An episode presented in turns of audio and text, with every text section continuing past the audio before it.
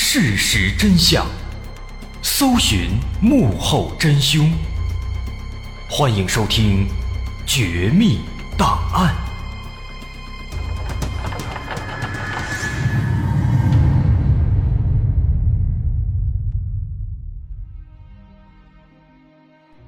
还原事实，探索真相。欢迎来到今天的《绝密档案》，我是大碗。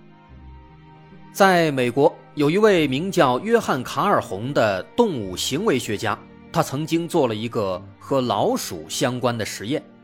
实验的内容非常简单，把几只老鼠放在一个屋子里，提供不限量的水和食物，然后观察它们的生存和繁衍情况。对老鼠来说啊，这种衣来伸手、饭来张口的生活无疑是天堂。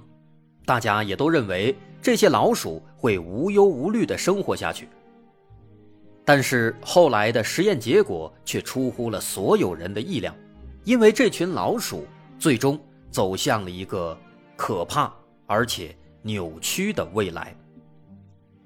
这个实验叫做第二十五号宇宙，也被称作老鼠乌托邦。之所以叫做二十五号宇宙，是因为这个实验其实之前已经做了二十四次，只不过呢，之前的二十四次全都失败了，所以最后这一次叫第二十五号宇宙。这一系列实验的开端要追溯到上世纪四十年代，一九四七年，为了研究动物的社会行为，卡尔洪教授就曾经租了一块一千平米的林地，并且在其中专门画了一块地方。来做实验，他给这块地方起了一个名字，叫做“老鼠城”。在老鼠城当中，老鼠们可以获得充足的食物，没有任何天敌，没有任何生存压力，宛如天堂。按照卡尔洪教授的预测，在老鼠城当中，最终将会繁衍出五千只老鼠。可是实验开始没多久啊，他就发现事情好像变得有点不对劲了。第一次实验，他在老鼠城当中投入了五只怀孕的母老鼠，老鼠幼崽后来安全降生，也很快就进入了快速增长期，并且进一步的来繁衍后代。但奇怪的是啊，这些老鼠的数量没多久就陷入了一个瓶颈，始终都不会超过两百只，这和他预测的五千只相差甚远。卡尔洪教授发现啊，当数量达到一百五十只左右的时候，这些老鼠的行为就会变得极为混乱。不论干什么，它们都会扎堆儿，大量的聚集。但随之而来的就是老鼠社会秩序的彻底混乱。它们会变得非常好斗，或者干脆都不去吃东西。而最终，这些行为就会导致老鼠的数量始终无法快速上升。实验难以继续。像这样的实验，卡尔洪教授前前后后做了二十四次，但是碍于资金条件的限制，实验设施也不够完备，有一些漏洞也一直无法修复，而他自己呢也是单打独斗，所以这些实验二十四次下来没有一次成功的。一直到了上世纪六十年代，卡尔洪教授加入了美国国家心理健康部。拥有了属于自己的研究团队，在研究所的支持下，他再次改进了自己的实验，这才有了最后这一次相对完整的二十五号宇宙。一九六八年七月，在美国国家心理健康部的资助下，卡尔洪教授在马里兰州租了一个农场仓库，在这里面展开了他的第二十五次实验，也就是第二十五号宇宙。老鼠乌托邦。他在这里面搭建了一个长宽各二点五七米、高一点三七米的方形盒子，然后把盒子分成了十六个扇形区域，每一个区域里面都配备了饮水机和食物投放机，又在每一个区域的墙壁上搭建了共计两百五十六个老鼠窝，每一个老鼠窝能够容纳十五只老鼠。所以理论上来说，这个区域可以生活三千八百四十只老鼠。而饮水机当中的水可以供六千只老鼠饮用，食物更是准备了九千只老鼠的分量。所以这个区域对老鼠来说，只要数量不超标，那绝对可以舒适的生活下去。不仅如此，这里面还配备了温度调节器，甚至在外面还有专人把守，隔绝所有的老鼠的天敌。这是一个名副其实的老鼠乌托邦。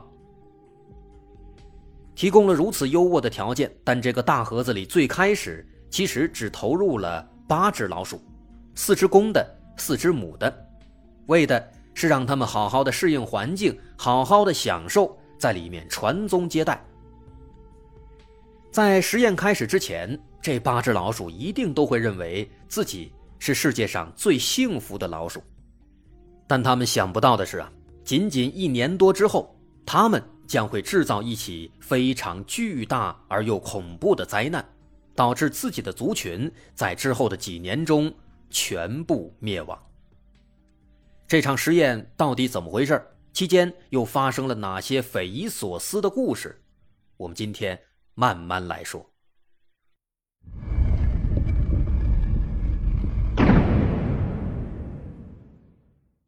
一九六八年七月九日，这八只老鼠被放进这个大盒子，食物、水源一切就绪，实验正式开始。在实验的前几天，和预想的一样，这八只老鼠开始熟悉环境，很快就选定了自己的小窝，开始了幸福的生活。他们每天吃点饭，喝点水，散散步，睡睡觉，然后就开始繁衍后代。很快，实验来到了第三个月，第一窝小老鼠出生了。在这种完美的生活条件下，以后的几个月时间里，这些小老鼠也健健康康的长大，然后也和他们的父母一样，每天吃点饭，喝点水，散散步，睡睡觉，接着开始繁衍后代。老鼠的生长和繁衍速度啊是非常快的，大约在出生两三个月之后。老鼠就会开始性成熟，就可以开始生育了。而老鼠从怀孕到生产的时间也很短，一般都在二十一天左右。第一次生产，它们能生下三到五只小老鼠，第二胎会增加一个。所以说，老鼠的族群数量是呈几何级增长的。在实验的前半年时间里啊，老鼠的数量每个月都在以肉眼可见的速度增加。平均下来，大约每五十五天就可以繁殖增长一倍。但是从第五个月开始，这里面就开始出现了一些有趣的现象。因为这个大盒子被分成了十六个区域嘛，而老鼠的数量肯定是大于十六只，所以它们注定会争夺地盘。但奇怪的是。有一些区域里面的老鼠是相当密集、相当多的，而有些区域却非常稀少。根据统计，老鼠密集的区域当中，在前二百五十天当中生出了一百一十一只小老鼠，但是老鼠稀少的区域当中只出生了十三只小老鼠。那么长此以往，这将会导致整个大盒子里面。会出现超级庞大的老鼠家族和特别小的老鼠家族。这种现象的出现啊，其实是必然的，也是卡尔洪教授早有预料的。在之前的二十四次实验中，这样的现象也多次出现。随着老鼠的快速繁衍，它们的数量急剧增加，那必然就会出现竞争。强壮的老鼠会占据更有利的位置。并且会霸占更多的雌性老鼠，抢夺更多的交配资源，霸占交配权。那他们所在区域的老鼠自然也就会越来越多，族群会越来越壮大。而那些弱小的老鼠，他们抢不过那些强壮的老鼠，就只能占据剩下的相对劣质的资源。尽管吃喝不愁，没有任何生存压力。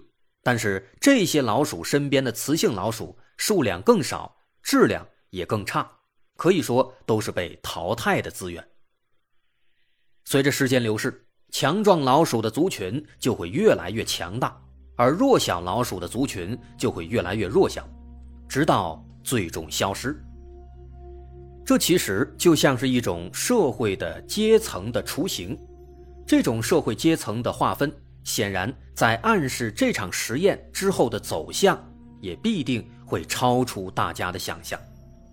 而这种意料之外的走向，在第十个月开始，就慢慢的显现出来了。实验进行的第三百一十五天，老鼠的数量达到了六百二十只。此时距离三千八百多只的容纳上限还有很远，但是老鼠的繁衍速度却开始显著下降了。那些母老鼠的生育能力明显减弱，从之前五十五天增加一倍，变成了每一百四十五天增加一倍。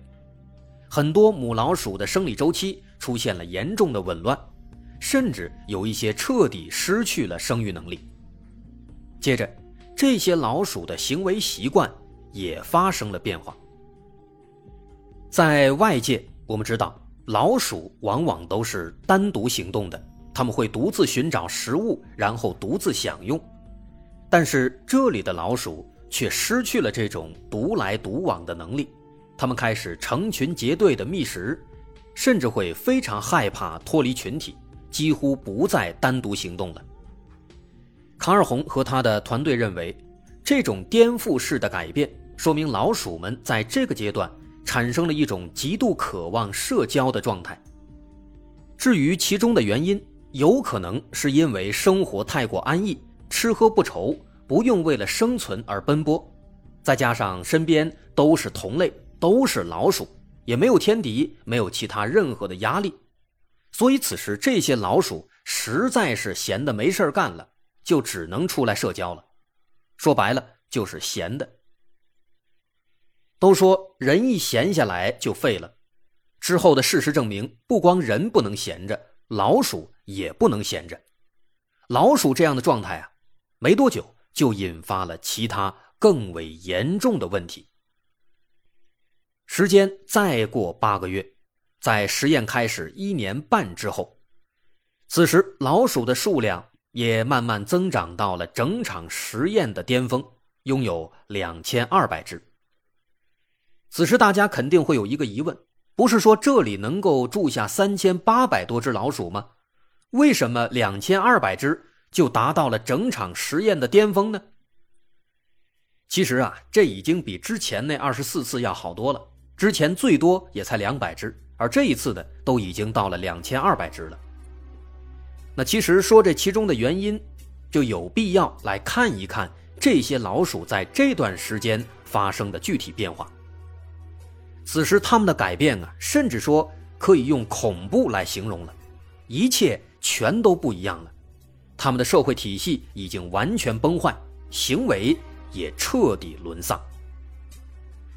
之前提到，十六个区域当中，有的地方老鼠多，有的地方老鼠少。出现了族群势力的强弱划分，而在这个阶段呢，他们的阶级概念也变得更加明显了。整个老鼠族群分成了五种不同的老鼠：普通的公老鼠、普通的母老鼠、统治阶级的公老鼠、统治阶级的母老鼠，以及极少数的正常的老鼠，划分成了这五种。而这五种不同的老鼠。全都出现了一些匪夷所思的变化，概括起来大概可以分成三点，每一点都让人感到不可思议。第一点，一些普通的公老鼠渐渐转化为双性恋，甚至和同性发生性行为。第二点，公老鼠开始丧失斗志，母老鼠只能挑起大梁，但是因为自顾不暇，只能放弃对幼崽的抚养。第三点，小老鼠得不到照顾，会面对众多敌人，甚至是自己母亲的伤害，它们的死亡率最高达到了百分之九十六。在这些不可思议的改变之下，老鼠族群最终也会渐渐的走向消亡。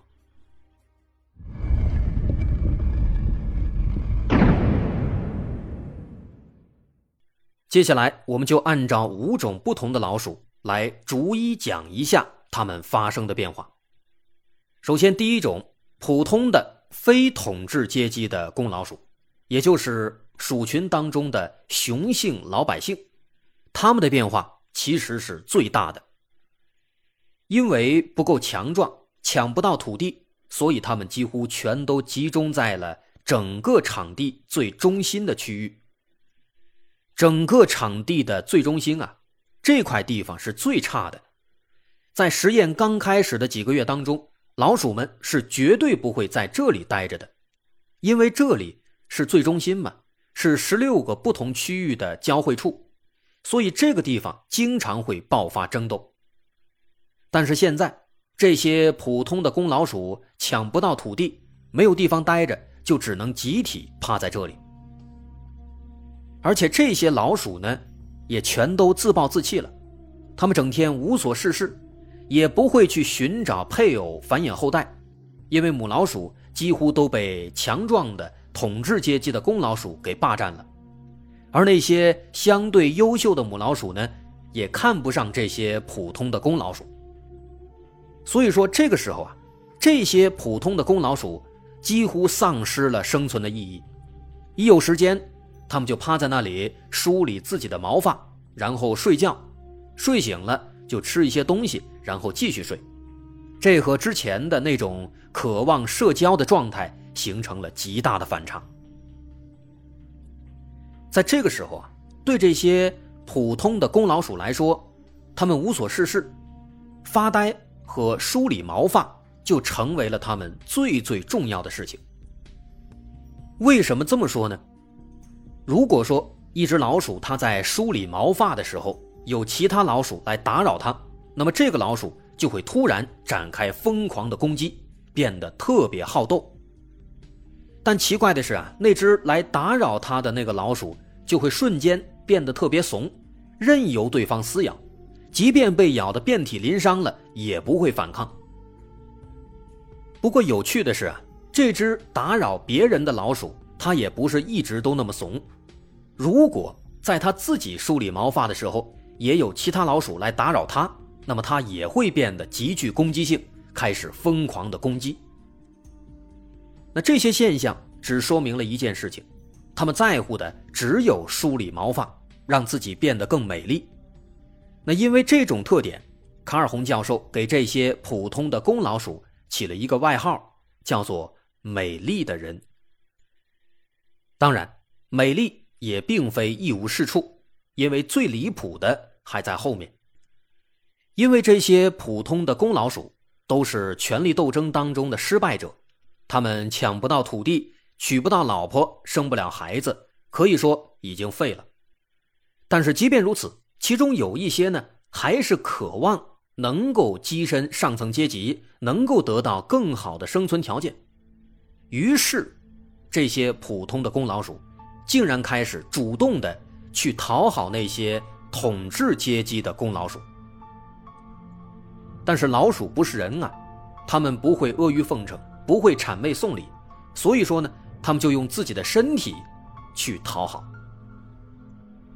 这就有点颠覆我们的世界观了。想象一下，一些失败的公老鼠为了上位，为了得到更好的资源，用自己的身体去迎合那些统治阶级的公老鼠。甚至由此，老鼠当中确实发生了一些同性恋的现象。这种改变从我们人类的角度来讲，其实也都不太好理解。这是第一种普通的公老鼠的变化，可以发现已经非常不可思议了。而实验进行到这一步呢，刚刚只有一年半，我们很难想象啊，这么短的时间里，到底是什么因素导致它们出现这样的变化？从阶级形态的初步诞生，到狂热的社交倾向，再到每天无所事事、开始自暴自弃的生活，其中的原因到底是什么呢？其他种类的老鼠也有相似的变化吗？为什么说这场实验似乎预示了人类未来的发展和结局呢？这确实有些细思极恐。我是大碗，稍后下节。咱们再继续展开详细说。如果您喜欢，欢迎关注我的微信公众号，在微信搜索“大碗说故事”，点击关注即可。我是大碗，稍后下节咱们再接着说。